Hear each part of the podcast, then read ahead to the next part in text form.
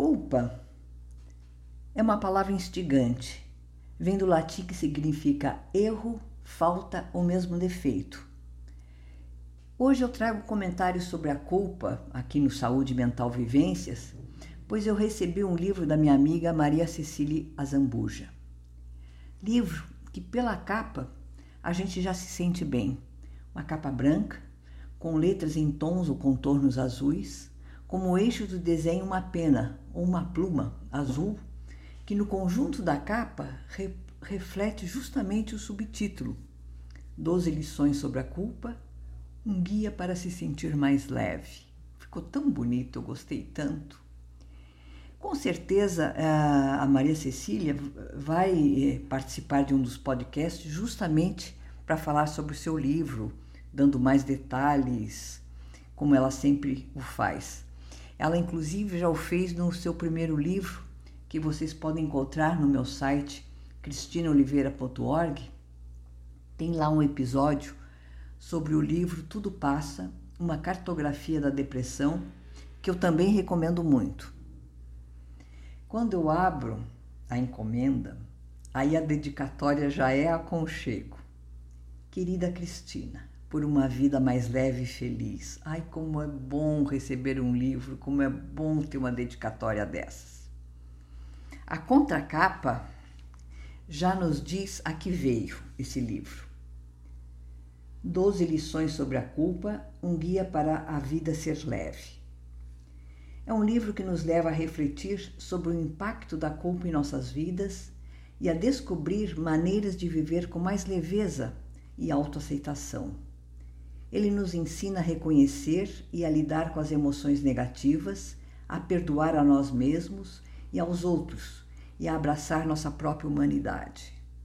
O livro apresenta uma abordagem compassiva e empática, encorajando-nos a abandonar padrões de pensamentos disfuncionais, com dicas práticas e exercícios de reflexão. Esse guia nos ajuda a encontrar paz e felicidade em nossas vidas. Olha que bonito essa contracapa.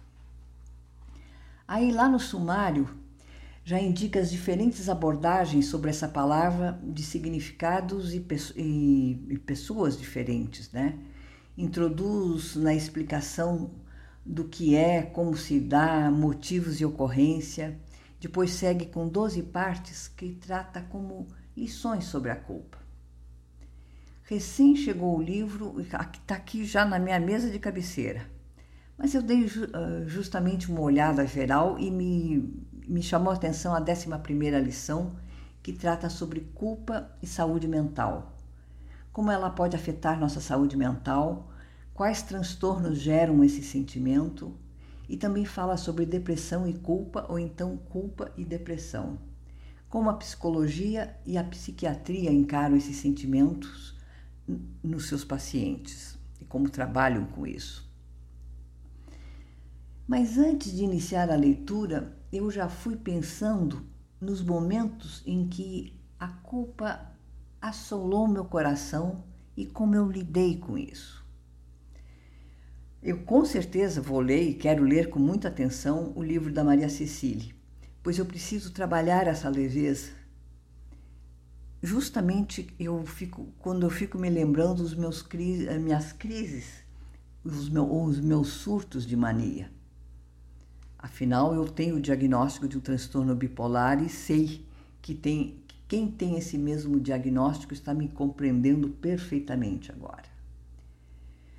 Com o tempo, e olha que já se vão 30 anos do meu diagnóstico, as tais crises diminuem, a gente já sabe como preveni-las e também como lidar com elas quando chegam, que já vem com bem menos intensidade. Tratamento, reconhecimento e apoio suavizam o nosso dia a dia. Eu abordo crises de mania que conheço, pois eu já as vivenciei antes mesmo do diagnóstico. Aliás, eu acho que foram esses comportamentos que são erráticos, disfuncionais, que surgem em uma crise, foram eles que antes mesmo do diagnóstico me fizeram ir à busca do que eu tentei inutilmente aplacar com álcool, essa angústia, o que estava acontecendo, Aliás, fica uma dica muito séria: beber em crise só agrava os sintomas. A gente fala muito, mas muito mesmo. Aumenta o tom de voz, interrompe as pessoas, a agitação toma conta, vira o centro da festa, da reunião ou da discussão. E é somente depois que passa essa crise é que a gente se dá conta da dimensão e do tanto de inconveniente que nos tornamos. Na hora não passa isso, a voltagem é outra. Tudo brilha, tudo é luz. Aí vem o remorso, a vergonha e a culpa que se atropelam na mesma voltagem. Gente, com ou sem álcool, a intensidade da voltagem numa crise de euforia é tanta que a gente não consegue se lembrar depois exatamente como falamos, o que, fala, o que, que a gente falou, o tanto que a gente falou, ou como a gente se comportou. É, é um, parece que fica em uma outra dimensão. E toda a adrenalina se transforma em um, pesa, um pesadelo, né? um fardo para a gente suportar. E justamente sermos bipolar nos dá essa condição de sair do extremo da euforia para a tristeza ou a depressão. Pedir desculpas, para mim, é algo contraditório e também sufocante. Desculpar-se por, por ter uma doença? Ou estamos no contraditório usando a doença para justificar o erro e tirar de cima a responsabilidade das nossas ações?